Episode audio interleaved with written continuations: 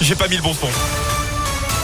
Voilà, là, on peut accueillir comme il se doit Johan Paravi qui est installé pour euh, le journal de midi. Bonjour Johan. Bonjour Fred, bonjour à tous. À la une de l'actualité, retour sur cette euh, grosse euh, pagaille sur la 89. Hier soir, l'autoroute a été coupée à cause de la neige entre le Puy-de-Dôme et la Loire. Au total, 600 véhicules se sont retrouvés pris au piège. Julie rentrait d'Alsace avec son mari. Elle est restée 7 heures dans son véhicule, bloqué à seulement 500 mètres de la sortie qu'il devait emprunter pour rentrer chez eux à Courpierre dans le Puy-de-Dôme. Elle devait arriver à 16h30. Elle est finalement rentrée à minuit pour travailler ce matin à 6h. On l'écoute. On a été bloqué pendant au moins 7 bonnes heures. On avait des gens qui sortaient euh, les, les, pour promener les chiens, pour voir ce qu'il y avait, si on pouvait obtenir des infos. Bon, c'était inquiétant, c'était embêtant pour les enfants en bas âge qui étaient avec eux dans les voitures. Quoi. À rationner l'eau pour euh, pour avoir, à faire ses besoins entre deux portières, à rationner euh, l'essence, allumer que de temps en temps la voiture pour avoir un minimum de chauffage, à mettre deux trois pulls, deux manteaux.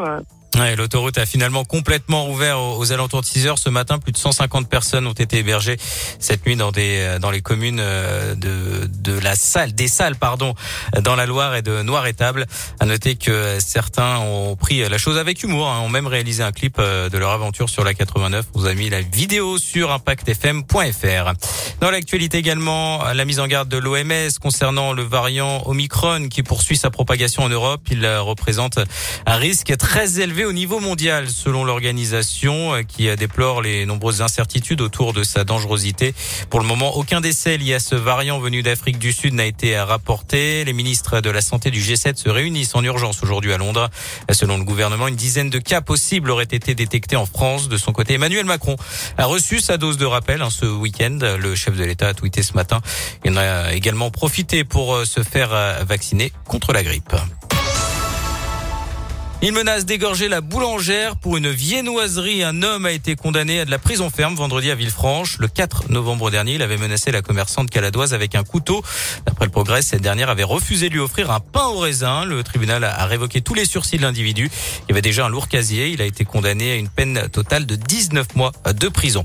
On poursuit avec cet incendie qui s'est déclaré tôt ce matin dans une épicerie du 6e arrondissement lyonnais. Une quarantaine de personnes évacuées cours Franklin Roosevelt. Une personne a été légèrement intoxiquée par les fumées. Du sport et du foot, l'OL est allé s'imposer à Montpellier 1-0 hier soir pour la 15e journée de Ligue 1, but de Lucas Paqueta. Les Lyonnais sont 7e à 4 points du podium.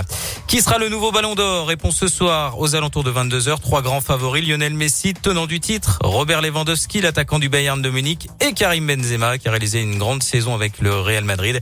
Chez les filles, deux Lyonnaises sont en lice pour le ballon d'or féminin, la capitaine Wendy Renard et la gardienne Christiane Endler. Et puis c'est l'événement cet après-midi à l'abbaye de Collonges Mont-d'Or, Fred, la finale du championnat du monde de pâté croûte. Oh, Deux Lyonnais en lice.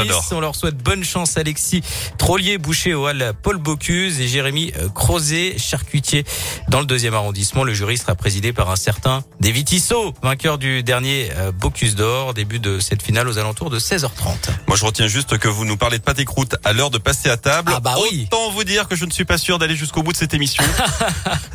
J'ai un petit peu faim. Merci beaucoup, Joanne. Parce que l'avantage, c'est que pour vous, la